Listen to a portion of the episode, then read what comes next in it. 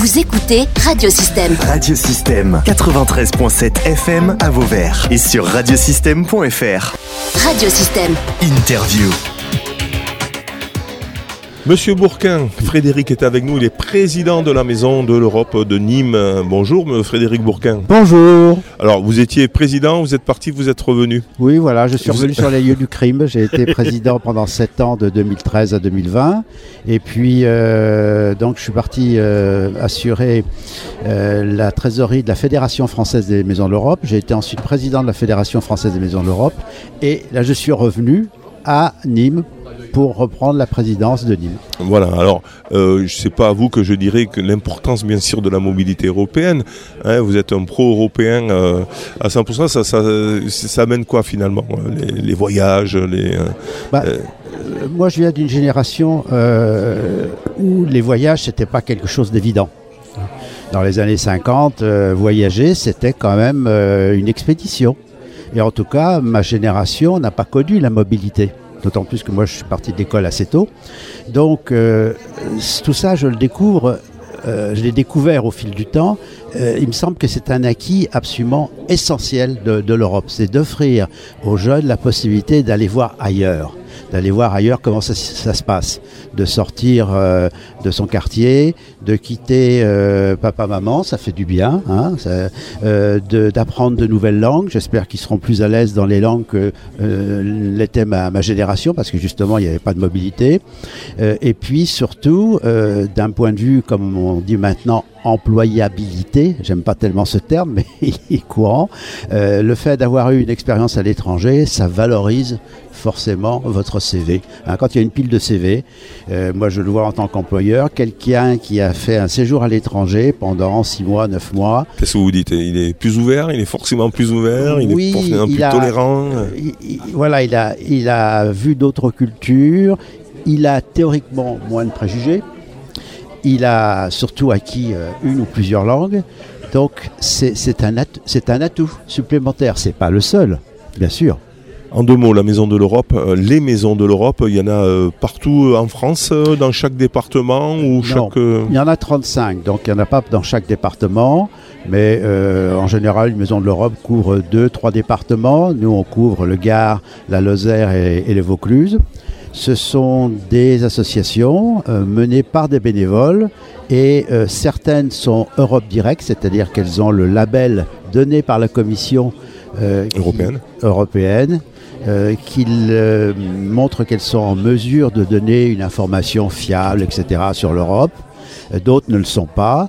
Euh, il y a des maisons de l'Europe qui ont des salariés, des maisons de l'Europe qui n'ont pas de salariés. Donc vous voyez, c'est extrêmement divers, mais elles sont toujours animées par des bénévoles qui, évidemment, ont la fibre européenne. Alors, c'est quoi avoir la fibre européenne C'est bah, de considérer que euh, la force, c'est l'union. L'union fait la force.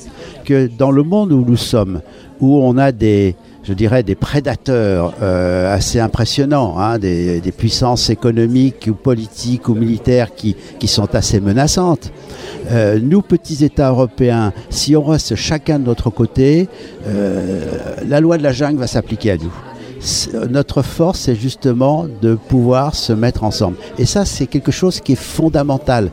Dans l'histoire humaine, il n'y a pas d'exemple de vieilles nations guerrières qui se soient mises ensemble pour faire des choses en commun. Là, on parle de l'Allemagne et la France est partie de là, hein, voilà, l'Europe. Exactement, hein. oui, oui, l'Italie.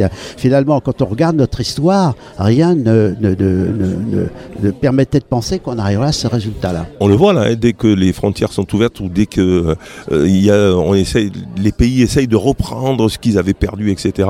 Et l'Europe a réussi justement à, à ce, ce, défi. Hein. Bon, c'était la deuxième guerre mondiale qui a été quand même meurtrière.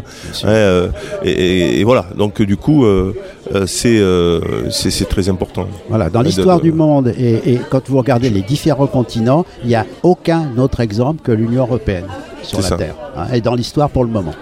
Alors est-ce que ça va durer? J'espère. On compte Alors, sur les jeunes générations. Voilà, j'allais dire, c'est en train quand même de, de Hein, on, on, voit que l'Europe est remise en cause, euh, euh, même gravement parfois, hein, par des pays qui sont à l'intérieur même de l'Europe, mais en même temps ils ne veulent pas sortir quand même. Hein. Exactement. C'est quand même une certaine sécurité.